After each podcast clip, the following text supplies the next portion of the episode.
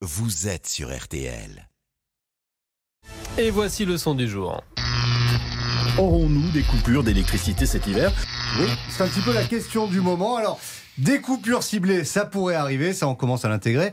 Mais le but, c'est surtout d'éviter le grand blackout de 1978, parce que figurez-vous que le pays s'est déjà retrouvé totalement dans le noir. Que s'était-il passé à l'époque? Comment les trois quarts de la France ont été totalement privés d'électricité?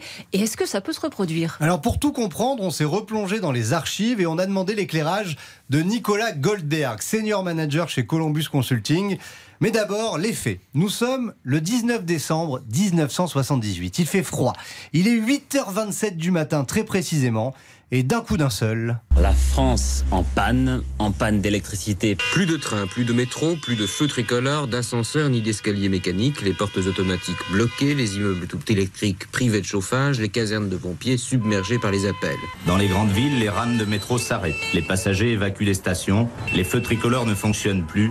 De nombreuses personnes restent coincées dans les ascenseurs nécessitant pour les dégager l'intervention des pompiers. Alors il faut imaginer trois quarts du pays complètement bloqué, tout le monde pris par surprise, avec en tête les gestionnaires de réseau, le patron d'EDF de l'époque, Marcel Boiteux, est sommé de s'expliquer. Il a suffi qu'un gros câble saute pour que automatiquement on coupe, comme il se passe dans un appartement quand on met trop d'appareils à la fois, brusquement le disjoncteur saute et paf, plus de lumière. Mais il s'est passé quoi? C'est la faute du grippin Alors non, mais presque. Il y a eu surconsommation de grippin justement. Et pas que. Ça a entraîné une surcharge électrique dans un poste EDF près de Nancy.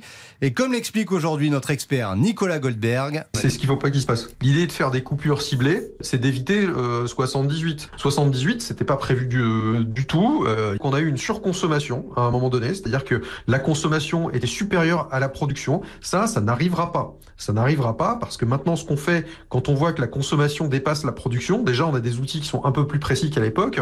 Ensuite, euh, ce qu'on peut faire, c'est d'abord couper certains industriels, ensuite baisser la tension, ensuite il y a les alertes éco-watts, et après, euh, il y a ces coupures euh, ciblées. Et donc, une fois que vous avez tout ça, la consommation ne dépasse plus la production. Donc, vous n'avez pas un blackout généralisé.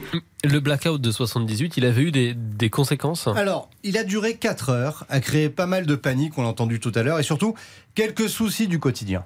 Comment vous faites pour descendre de chez vous, du 15e étage? On descend à pied par l'escalier de service. Vous êtes garagiste, est-ce que vous avez des problèmes avec cette coupure de courant? Bah le problème oui, parce qu'on a arrêté. Pas d'essence, pas de mécanique, pas de gonflage, rien du tout mais surtout depuis, on surveille un peu mieux la répartition de l'électricité. Faire en sorte que la consommation soit égale à la production à chaque seconde, c'est un métier. Quand il y a un déséquilibre entre la consommation et la production, vous avez plusieurs automates qui permettent de restaurer l'équilibre. C'est RTE qui gère l'équilibre système. On évitera 78. Il faut vraiment le dire. Il n'y aura pas de blackout généralisé sur toute la France. Ça, c'est pas possible. Dans le pire des cas, des coupures ciblées, temporaires et tournantes. Et même ça, en réduisant notre consommation, ça reste évitable. Ça reste évitable et c'est surtout très important dans cette période de panique et de le, de eh le rappeler.